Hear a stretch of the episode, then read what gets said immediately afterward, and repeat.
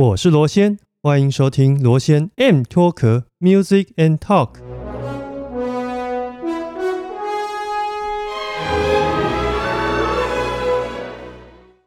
Hello，欢迎再度收听罗先 M 脱壳，我是主持人罗先。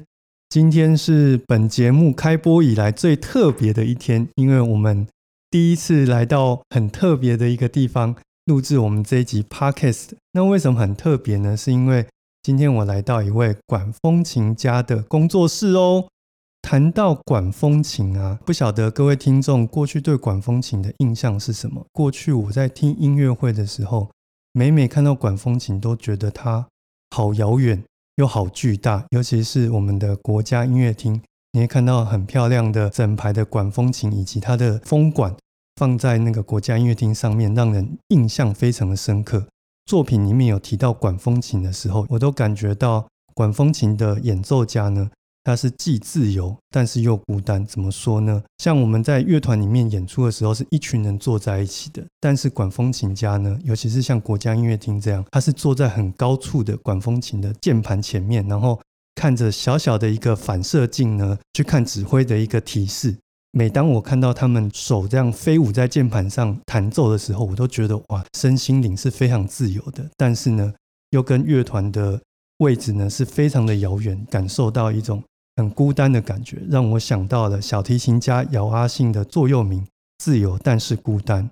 而今天呢，我来到这边这一位管风琴家呢，他非常特别。第一次看到他的讯息呢，是在一个黑胶的募资的一个活动上面。然后我看他的经历啊，最特别的是大学的时候主修的是声乐，离开了大学之后华丽转身成为一位知名的管风琴家，而且还拿到我们台湾的第一届管风琴大赛的冠军。废话不多说，让我们欢迎今天的特别大来宾于小怡出场。Hello，各位朋友，大家好，我是小怡。我非常高兴能够第一次参加这样子呃这么特别的录影，然后也谢谢罗先邀请我，让我能够在空中跟大家一起分享呃我非常热爱的，我要用一辈子来做的一个职业，就是管风琴演奏。哇，老师你的声音非常好听哎，跟你学的。哎呀。讲的我都不知道怎么继续走下去了。不过，呃，刚刚我有提到，就是老师，呃，小姨，哦，我觉得应该要改口，因为我们是轻松的 podcast 节目。小姨，你说大学的时候是主修声乐，嗯，当时唱的是什么样的声部啊？我是唱抒情以及花腔女高音，花腔女高音，对，所以是我想象一下，在舞台上唱夜后。这样的角色比较像是 Gilda，就是弄成的，或者是像呃茶花女的角色也会，对，也会就是茶花女的那个女主角的角色，对，或像柳儿，柳儿我就比较能够想象，就是杜兰朵公主当中的第一女配角柳儿，是的，对，而且通常唱片录音里面唱柳儿的，不见得是。不够名气的女高音哦，是要非常重要的一个美丽女女配角。不过聊到这里啊，我就会很好奇，第一次看到小姨的一个介绍，就是说你是从声乐然后转到管风琴，嗯，你一定是有经历过很大的一个抉择跟取舍，可不可以为我们谈谈中间您的心路历程？其实我觉得这个问题，嗯，刚刚罗先说。他很好奇，其实我常常被问到，就是为什么从声乐到管风琴？但是我个人会觉得，这对我并不是一个问题，因为我觉得我是有一种神秘的召唤要来演奏管风琴这个乐器。为什么叫神秘的召唤？因为弹管风琴的人必须要具备几个能力，第一个就是唱歌的能力，再来就是键盘的能力，嗯，再来还要有。呃，类似像指挥管弦乐或是合唱团指挥这样子的一个思维，所以我认为我在大学时候，或者是呃过去高中，我就是一个热爱合唱团的一个热血青年。好，我觉得在这个过程中都是慢慢的铺塑我现在走向这条道路。所以也就是说，呃，其实我觉得一个成熟的音乐家或者是一个演奏家，他是非常全面的，都不是一个单一的乐器。所以，这个华丽转身对我来说是一个美丽的必然。并不是一个突然困难的抉择。包括我现在在从事管风琴演奏，我是用许多的西洋艺术来支持我对这个乐器的理解。也就是说，当我们在演奏的时候，其实是一个全人的思考，不是一个单一乐器的概念。原来这中间背后是有这样的一个思维在背后支撑着你。而我们知道说，你不仅从一位声乐家转身成为一位管风琴家，而且在二零一四年我们台湾举办的第一次。管风琴大赛还拿到冠军，这个是非常非常厉害。因为我相信一定是从众多的参赛者当中脱颖而出。那可不可以也为我们谈谈说，当时拿到这个冠军心情，以及是不是有感受到不同的一种心路历程？谢谢你问我这个问题，因为呃，这一个这一个比赛对我来说是一个呃开始，也是一个结束。嗯，怎么说是开始呢？我认为我在参加完这个比赛之后，我的演奏之路正式的开始。那那个结束，就是我其实拿到这个比赛之后，我认为我是有点困扰的，因为。音乐的展演不应该是用一个比赛来定义它，嗯，所以或许它是一个里程碑，但是它其实我很快就把它抛到脑后了。其实我我不会让它定义在我这个过程当中，我认为它只是一个开始。开始的意思就是说，诶，我知道我要开始走我的演奏之路，所以从那个时候我就开始不断的安排我自己的音乐会，以及走上一个独立的音乐家之路。嗯，比赛只是一个过程，以及让我们在这当中再去更认识自己，在这个方面的一个高度，或者是你达到了什么样子的程度。可是，在这之后，其实每一步一脚印都是需要呃不断的累积跟经验。所以，那个比赛对我来说的意义就是一个开始。哇，你这样讲就是让我想到，像我看一些钢琴家的访谈，会讲说。当他拿到柴可夫斯基钢琴大赛，其实有很多比他更杰出的人，后来就没有继续走下去了，反而是因为他继续有在这个道路上持续不断的精进，才能成为今天我们认知的大钢琴家。就是说我达到这件事，而是我达到这件事之后，帮我开启后面的大门。对，所以对我来说啊，像呃。比赛啊，或者是像嗯学位，这个都是一个我认为是一个开始的一个路，但未来这个路是一辈子的。所以我一开始有跟大家分享，就是呃管风琴这个东西是我用一辈子。我觉得我这一辈子里面好像没有这么清楚说，哎，我弹管风琴就是我一辈子要做的事。我都可以还可以想象到，我到老老奶奶，我还是会继续弹着管风琴。有一句成语叫什么？以始为终。嗯嗯，对，以始为终。我觉得这个是人生有时候就是在探寻自己的时候，他那个 moment 会出现。对，比如说有的人大学是念电机也好，没错，或是文学也好，不见得这件事情是他人生的一个 spotlight。但是当他比如说去做了便当之后，反而他会认为说，哎，做便当这件事情反而是我人生应该。做，而且是很有兴趣。对，那我想对小姨来说，弹管风琴这件事情，在那个时刻反而是在你的头顶上打了一盏，打了一盏灯。所以，其实我开始弹管风琴，我就觉得我我好像是就是要来做这件事的。嗯嗯嗯，对，那是一个很很特别的一个神秘的召唤。可是讲到身为一位管风琴家，然后小姨你又是一位女性管风琴家。我觉得这一点就是蛮令我好奇，因为我们知道说，过去我们所熟知的那些大作曲家，很有可能都是一位杰出的管风琴家，不管是巴哈也好，韩德尔也好，或者是后来的法朗克也好，而他们共通点都是身为一位男性。嗯嗯，当然，呃，我相信这个是在那个时空背景下，不管是文化也好。环境也好，对女性造成的一个工作机会的减少。嗯，可是据我所知，好像弹奏管风琴这件事本身就不是那么容易。是，它并不是说我们透过呃性别的一种分割，就是说我们刻意不让女性去演奏，对，而是过去的管风琴的构造上，它也是在生理上面的一个挑战。是的，造成这样一个性别的差异。嗯。对，主持人很厉害哦。对呀，因为管风琴很特别，是因为你你想想看哦，如果呃像罗先生今天有看到这个琴座啊，你光坐上去，其实你就是整个不舒服啊。不管是男生还是女生，他那个不舒服是那个姿势。其实你坐上去的那个呃整个位置是。不太符合人体工学的啊！你你去想想看，你必须要脚演奏，手也要演奏。然后，并且你的手思考一下，你不是只有弹一层，可能是两三层的键盘那样的高度，彼此之间的转换。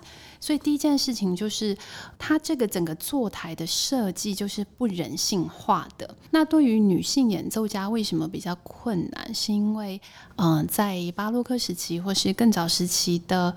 管风琴的构造上面是比较机械式的，它是必须要弹奏下去，琴键它会打开阀门，所以它有一个机械牵引的这样的动作，那个动作是有重量的，所以它每一颗琴键的那个重量是非常的重，对女性演奏家来讲其实是比较难的，是因为包括它的琴键弹下去的那个重量就比钢琴，我们想象中的现代钢琴。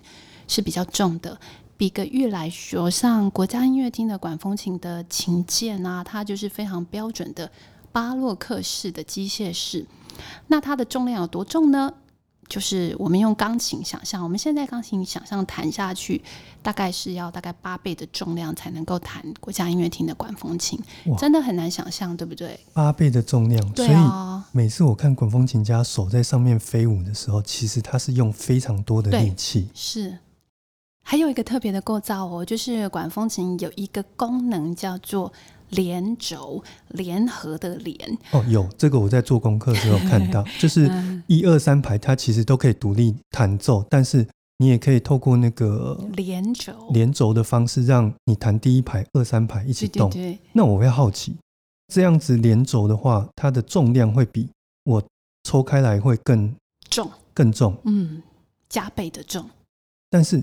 没有连轴已经是八倍重了，对，非常重，真的，所以很好玩。其实像我，我我就一直跟呃我的可爱的助理说，呃，那个彩排时候是不可能听到全貌的，因为我不可能把我力气用尽。对我通常甚至那个连轴我都会到就是正式演出，因为用了其实力气就没有了。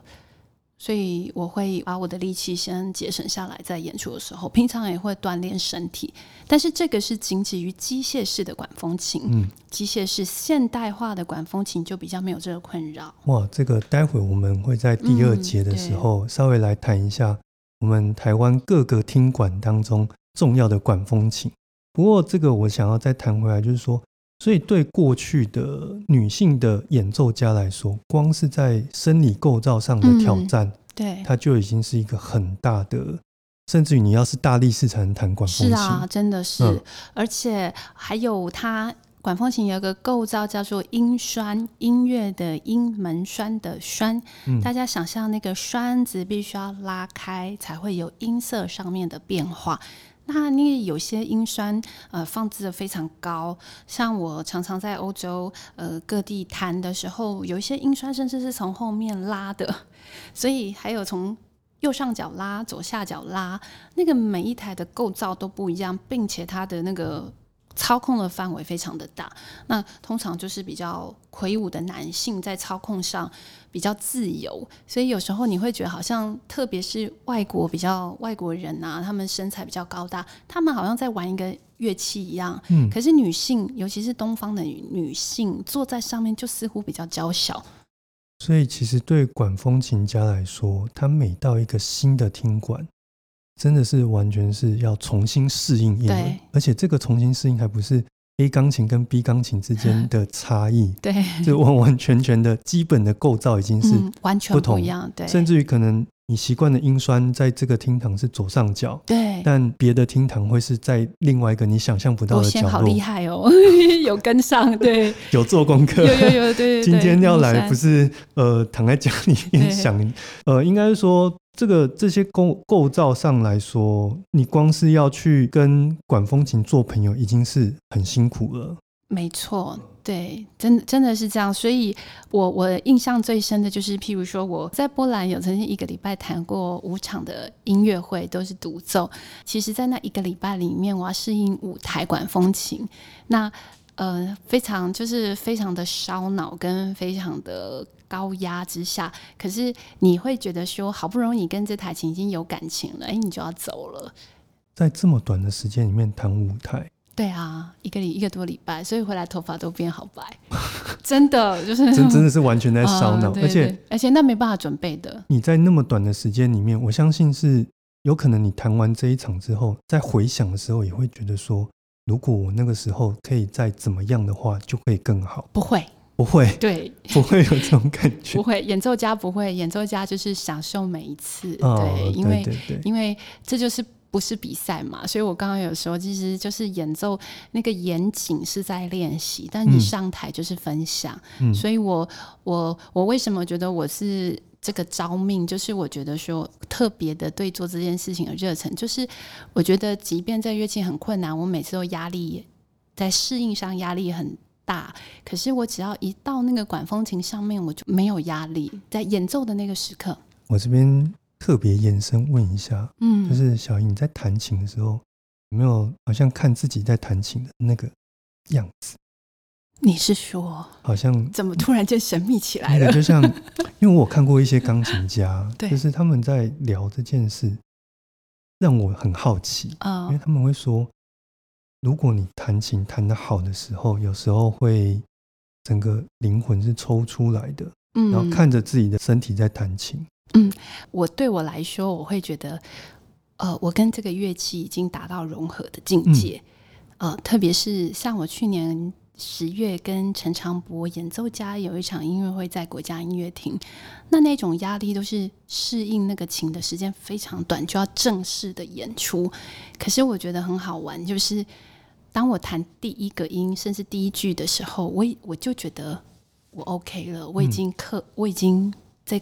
这一场我我这一场我会弹的很好，所以那种时刻应该是你觉得你跟这个乐器已经融合，所以可能不是你您分享的那种从远远的地方看到自己。我是觉得我跟这个乐器已经融合在一起了，但是就是也是弹起来是非常的游刃有余，很累。很累，手很 对啊，因为这个省略掉就是它跟钢琴是很不一样的，对，所以它每一个按键按下去是嗯，真的是。在生理的构造上已经是很大的辛苦了。对，它是一个就是需要用力度，而我们在强调的，其实这是特别指机械式的管风琴，机械式的。对，特别是像国家音乐厅那样是很重的。然后待会我们也会谈到是现代电子式的管风琴。那聊到这边，我们就会前我跟小姨哦稍微对一下，就是我们今天要分享的是，呃，我们台湾的这么多众多的管风琴当中，挑选出四个场馆。我们会看到，或者是跟小姨的连结关系是非常深的，然后来介绍一下这些场馆的管风琴的特色，以及跟小姨之间实际演奏出来的一个产生的一个互动的感觉。那第一个我想要聊聊的就是台北的蒙甲教会，嗯，因为这个是台湾。算是非常重要的一个管风琴的场馆，然后据我所知，也是小姨在服侍的教会当中最主要的一间教会。蒙甲教会的管风琴呢，它是由德国克莱斯管风琴厂它所制造的，前后大概是经历两年半的时间，时间点是在二零零三年的时候。那这个蒙甲教会的管风琴呢，它总共风管的部分有一千两百五十一支，那音栓的部分呢有二十一支。特别的是，刚刚我们有提到的是机械式的管风琴呢，在蒙甲教会它是属于算有传统跟现代的一个设计。嗯，那整台琴全高有五点七公尺，宽呢六点七，音色的部分采德国的巴洛克管风琴设计，并也兼具了法国浪漫的巧思。嗯，搭配蒙甲教会的整个现场的空间音响呢，自成一格。那我这边想，我再问一下小姨，说蒙甲教会的管风琴跟您之间的互动的关系，在管风琴演奏的文化的这个领域里面，我们必须要去了解的就是教堂的文化。所谓的教堂的文化，就是通常有了这个乐器之后，有了这个硬体，就会开始有软体。那我们所熟知的，譬如像圣桑、圣桑这一系列，在马德莲法国马德莲教堂这一系列的管风琴师，都是按着年代这样排下来的。那这个传承就代表这个管风琴在这个教堂的文化。蒙贾教会也是，蒙贾教会有这个硬体，它也有一些文化的传承。在我之上有两个管风琴的演奏家从事这样子的工作，一个是龚斌志老师，另外一个是林丽珍博士。那在这美好的传承之下，现在是我在这个位置上。那这样子的呃代表的意义就是说，我必须要有一个乐器，我能我才能够发挥。嗯，譬如说罗先，你今天在我工作室看到的是电子。那这台电子琴，它是供我在练习上使用，但我主要在练习的场地其实是在蒙贾教会，因为一台真的管风琴的触键是完全不一样，以及它在音乐的空间的这样子的氛围的拿捏也是完全不一样。所以蒙贾教会这台管风琴对我来说的意义呢，它是陪着我一起长大的。我就是在刚刚开头提到的管风琴比赛。这样子的一些历程，这台琴是我主要练习的。当然，我也在这台琴几乎每个礼拜天都在上面演奏，陪伴着蒙贾教会的会友一起做礼拜。在报道上有看到说，您有提过蒙贾教会这边的会友们啊，对啊，他们的音乐素养跟其他地方有很大的不同。是的，这跟管风琴有高度的相关。是啊，是因为呃，其实管风琴的曲目，呃，巴哈经典或者是像法国的经典，这些都是必备的曲目。那您可以想象吗？我刚刚说的那个传承，在龚斌志老师，他已经是我呃，他虽然已经过世了，但是他的年代大约是五六十年代。在那个时候，他已经弹了非常多的巴哈，还有呃法国法朗克的作品，所以你可以想象，在五六十年代的蒙贾就已经在听那样子的音乐，在礼拜当中。所以后来他离开之后呢，呃，蒙贾教会盖了这台管风琴，然后是一位林丽珍博士，他是台湾呃少数的管风琴博士之一，他在那里也服务了十年。在这十年当中，他常常是演奏这些经典的巴哈的名曲，所以，嗯，等到我我我来到这里时候，我觉得我是承接那样的氛围，并且他们给我非常大的空间，我也非常。能够展现我的巧思跟创意，甚至我在礼拜当中常常会做一些即兴或者是一些有趣的演奏，不见得都是巴哈，但是他们都非常的支持跟喜爱，所以这些空间让我有更多的成长跟发展的可能。哇，这样听起来，红甲教会的管风琴跟小姨之间几乎是一体的一个呈现。嗯，因为对你来说，你也吸吮了这边的奶水。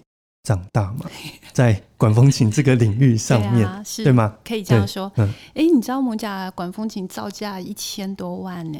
有，我在做功课的时候有看到。我不可能花，我不可能真的财力雄厚到有一千多万。是，所以。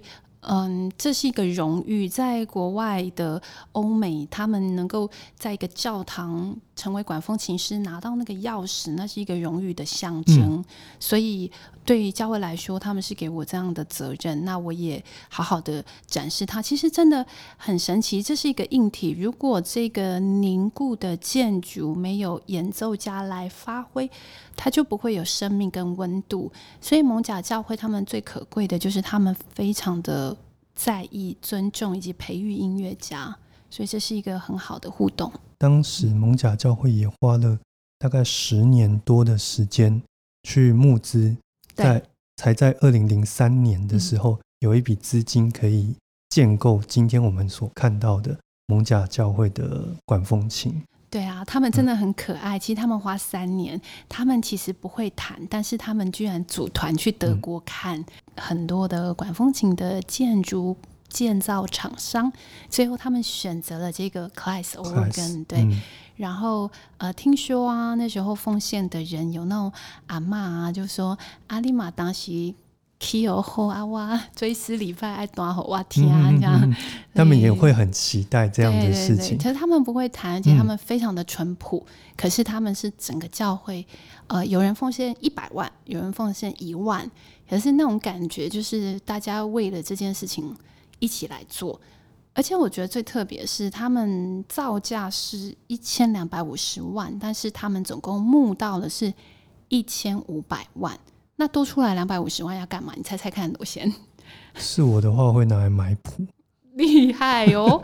不只是其中的一点点，他拿来请管风琴家啊，还有还有维修。因为其实有琴也要有人弹，对对，还要维修。而且，对，据我所知，管风琴后续的维修是非常的经费是非常高的。嗯，尤其我看很多影片。就是它是一根一根管子，把它卸下来，生锈的地方把它打磨掉，然后甚至有的几乎是要重铸。是，嗯。所以，像我在教会，我也有负责，就是这个管风琴的维护的部分。我跟呃建造厂商、跟德国工程师以及我们的代理商中间都有很好的交通。嗯，呃，曾经就有一个很大的管子，它是歪掉了。然后我们的厂牌跟高雄卫武营是同一个厂牌，所以我记得很清楚。那时候我就我要我要负责嘛，我对他们，我就看他们拆下来，然后就送去高雄啊，因为工程师都在那，所以就。把那个管子包好，像是一个很珍贵的一个宝贝一样包好，然后送到高雄，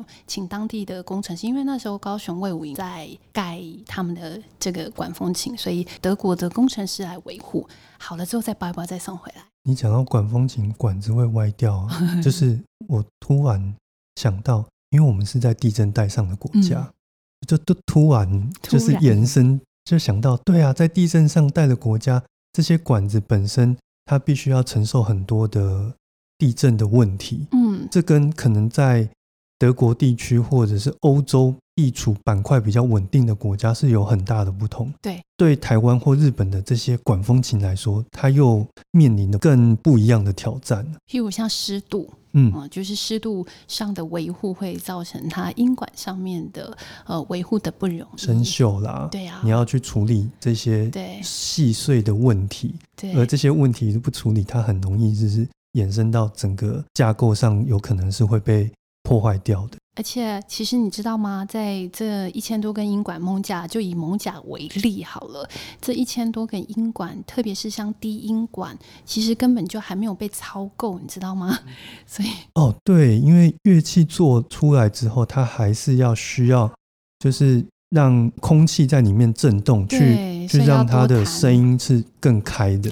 这就是为什么我愿意，其实也还有别的教会在邀请我，但是为什么我愿意在蒙甲这样子互相的服务，是因为他们对音乐家非常的尊重，概念就是非常的开放。我会告诉他们说，管管风琴是要用的，不然这些乐器有些低音管根本没有开，嗯，声音这些簧管它的簧片根本没有开，低音那个管是非常高的，然后根本没有被使用够。蒙甲教会的这个管风琴的设计，有一点我在看的时候比较特别，是它是兼具现代与传统的一个结构上的设计，嗯，跟我们认知的国家音乐厅或是魏武营，或是待会会提到的屏东是很不一样的，嗯，那这个在使用上有什么特别之处吗？所谓的现代跟古典，这个可能是指两个方面。第一个是造型上设计的造型，因为通常管风琴，我们对它的理解必须是建筑物的一部分，所以你所谓的现代，有可能是它的设计是比较现代感。对，这个现代。那所谓的古典，就是它采用了一些木头制的，想要还是要有一在现代极简的风格里面，还是有一点。呃，复古的味道，类似这样。那在操作上呢？操作上所谓的现代跟古典的意思是说，它有一个特别的设计，就是你拉的时候，你如果按了那个特别的设计，电磁式的设计，你弹出来的琴键的重量是会变轻的，这是它很特别的。所以虽然它是传统的机械式，但是它特别装了一个机制是。按了之后，很像神奇的按钮，按了之后就不会那么重了。所以可以替管风琴家去节省一些力气。对，如果说做礼拜或服饰的时间稍长的时候，或是有不同的变化需求的时候，我们是可以透过这样的一个对机械去式的，对机械去协助管风琴演奏家去调整他的演奏的步调。嗯哼，嗯所以台北蒙甲教会的管风琴，如果听众你听到这边会很好奇的话，通常周末呃一般人是可以进去的吗？嗯、礼拜天可以啊，礼拜天是可以进去的。我也常常教会也常常会接承接一些参访，嗯像我前一阵子就帮北科大的同事，呃，他们非常认真，他们好几年，那我都帮他们做导览，欢迎你来现场感受。了解，所以如果说听众听到这边，你觉得说很会很好奇，尤其是像教会的管风琴没有听过的话，很推荐大家去蒙甲教会去嗯听看看管风琴现场的模样。嗯嗯，那接下来呢，我想要问的是关于台北国家音乐厅，因为这个或许是全台湾的乐迷们最熟悉最熟悉的，而且它曾经是亚洲第一大管风琴。那后来因为魏武营建立起来之后，它成为亚洲第一大。那不管怎样，第一、第二都在我们台湾。国家音乐厅的管风琴其实是在一九八七年就建造而成的，当时是委由荷兰的管风琴公司 Lantrop 来制作。嗯那全长有十四公尺，高度呢九公尺，深度则有三公尺。配置五十九根音栓，并有四千一百七十二根风管，其中最长的有将近五公尺，那最短的也有十五公分。此外，材质的部分有分为金属管跟木头管两种。最后，它整个制作到安装大概是经历了两年的时间。那小姨来为我们分享看看，你对于国家音乐厅的管风琴的演奏的心得。第一个心得就是它真的太远，而且太高了，好冷冽哦，就是非常孤单。然后，呃，真的在中间那个位置就是非常，你光坐上去你就要有一点调试，适应上可能要花个几分钟，就是以我的功力可能就是适应一下，但是。嗯，我觉得那个国家音乐厅的管风琴，我们应该可以分成几个层次来讨论。就是第一个就是呢，当我们在认识一台管风琴的时候，其实我们可以去想的是几个专有名词。第一个就是它的厂牌，所以刚刚罗先在在帮我们分享说，他说国家音乐厅是 Frentrop，蒙贾家会是 Class Organ。那你知道吗？这些这些名词对我来说都是非常熟悉。像我有去参观过 Class Organ 的在德国的工厂。对，那个工程师带我去参观，我是特别去参观他们制作每一根音管。那 Fentro 不是在荷兰，荷兰也是管风琴的重镇。好，然后这里有很多的艺术，像林布兰这些，哦，这些艺术跟它的氛围，让它管风琴也是整个欧洲文化非常重要的一环。那所以当您刚刚在分享这个 Fentrop 这个，我就觉得哎亮了起来。其实当你大概听到管风琴的厂牌，你就大概知道那台琴的风格对风格，嗯就很像买车一样。就像买车或买音响，对，对，我们听到 BOSS，大概脑袋里面 就有一个样子，会有一个方。向。那我如果我听到是 BMW 这样的一个厂牌，嗯，八九不离十会是往那个方向过去。对啊，所以刚刚罗先在现在我们进展到这个几台台湾的管风琴的时候，我想分享的第一个就是厂牌。所以你说 Class，我第一个反应就是一，它是现在是列入世界百大遗产的文化遗产的一个产业，尤其是 Class Organ 这个公司哦。对，因为目前的算掌门人，哦，公公司的掌门是第三代嘛，对对对，就是第一代的爷爷已经是十九世纪的人了，然后到他爸爸，那他现在承接的是第三代二十一世纪的的现代化的传统公司，是嗯现代化，所以。嗯，他们在世界各地的管风琴是有他们一个独特的建筑的美学。所谓的建筑的美学，就是它的音管的排列是非常的工整，而且是有一些独特的设计的。所以你会看到那个，你就知道是 class，很很很特别。那您刚刚说到 Fentrop，只要你讲到 Fentrop，我就开始想，就是比较巴洛克式，或是比较 historical organ。所谓 historical organ 就是比较机械或是比较历史性的。当然，现代也有比较现代感，但是大部分是这种比较历史性的管风琴他的。精神还是在那一个过去嗯，的传统建造的那样的一个驱动方式。对对对，嗯对，所以像像国家音乐厅，您说叫我分享，我第一个就是想到哇，它真的非常的难弹，它的那个难弹的程度，其实呃，好几个国外的音乐家来台湾，知名的呃管风琴家来台湾演奏的时候，也都有曾经说过，虽然他们身经百战，但是他们真的觉得国家音乐厅的琴弹起来非常吃力。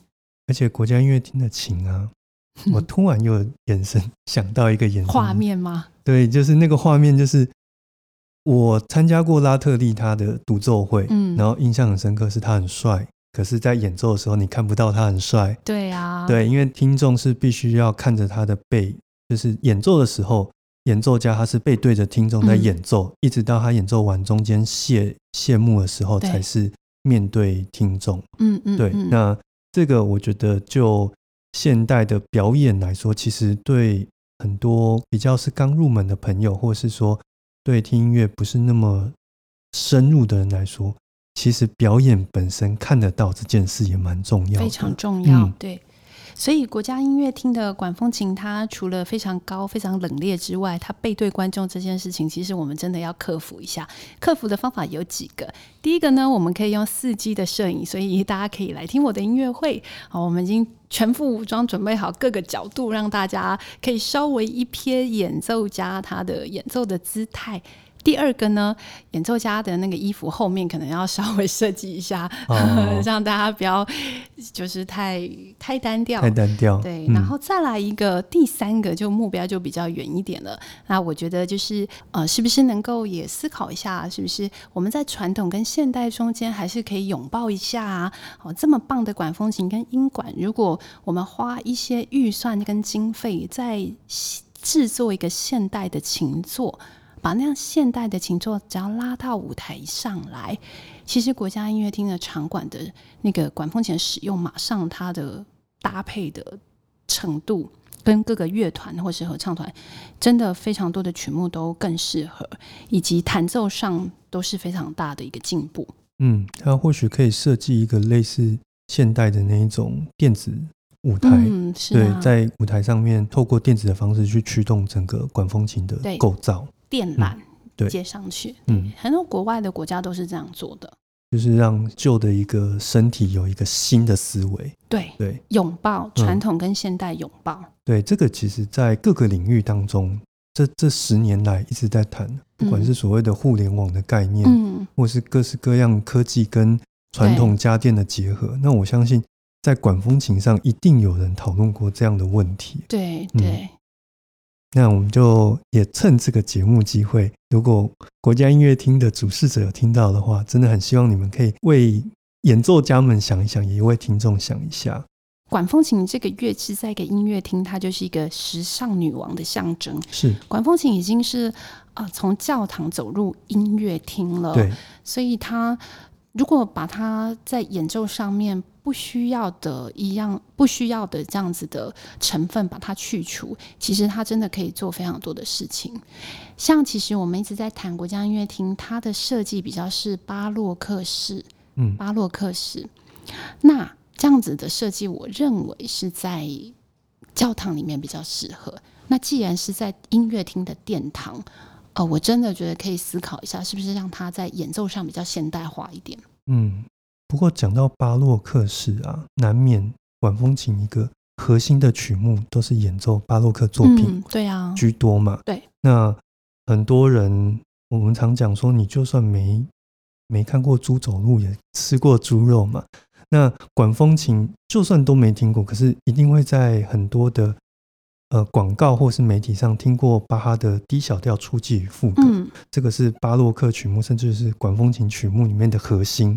我这边就想要问小姨说，那对你来说，演奏这样的一个巴洛克作品，它有没有一个遵循的方向？因为我们知道管风琴跟建筑物本身是一个紧密结合，而音乐在每一个建筑物体当中，它的传播的速度不同，你要采取的演奏方式不同嘛？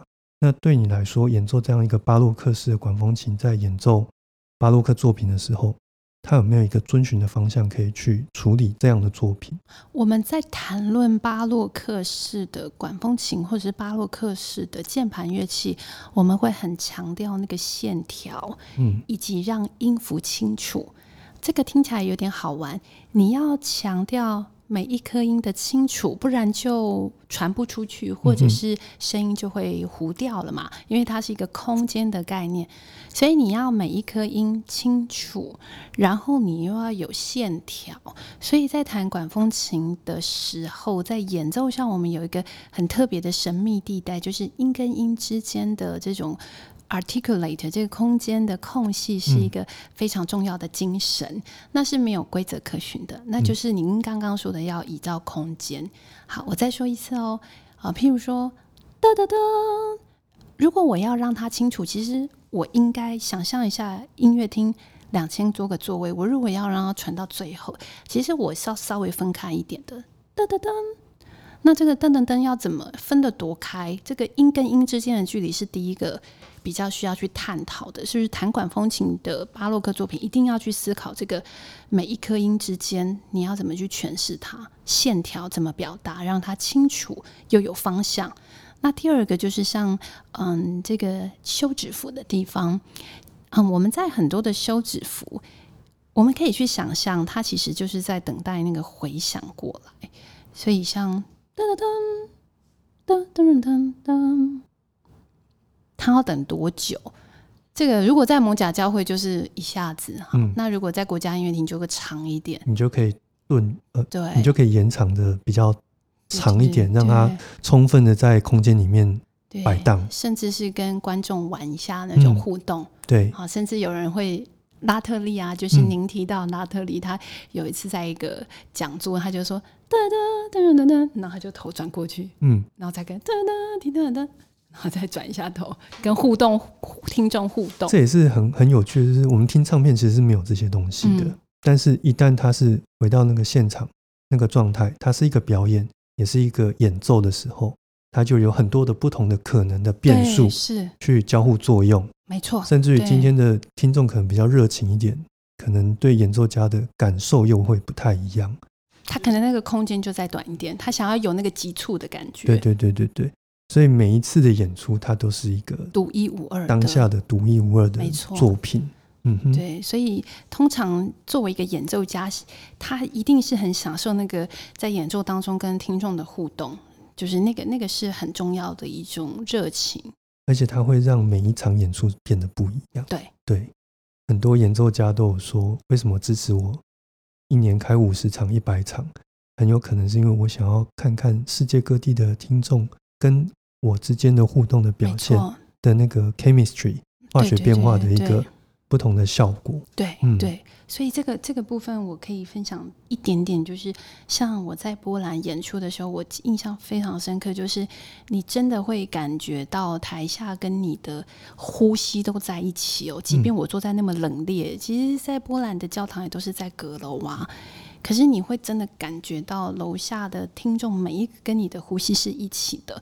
因为他们对于这样管风琴的文化是高度的熟悉，所以他们甚至对你要弹的曲目是非常的了若指掌。所以你在整个那个氛围下，其实是非常凝聚的。所以就是刚刚回应罗先分享的，其实真的每一场都是真的很独一无二。那个独一无二是跟听众的关系。哇，这今天我觉得有听到这一集节目的朋友都赚到了。因为这些都很有可能是你必须要到大学的音乐系所里面去去上课、去修课，才有可能听到这些演奏上的精髓的部分。对，那节目到这里，我们先休息一下，进入下半段。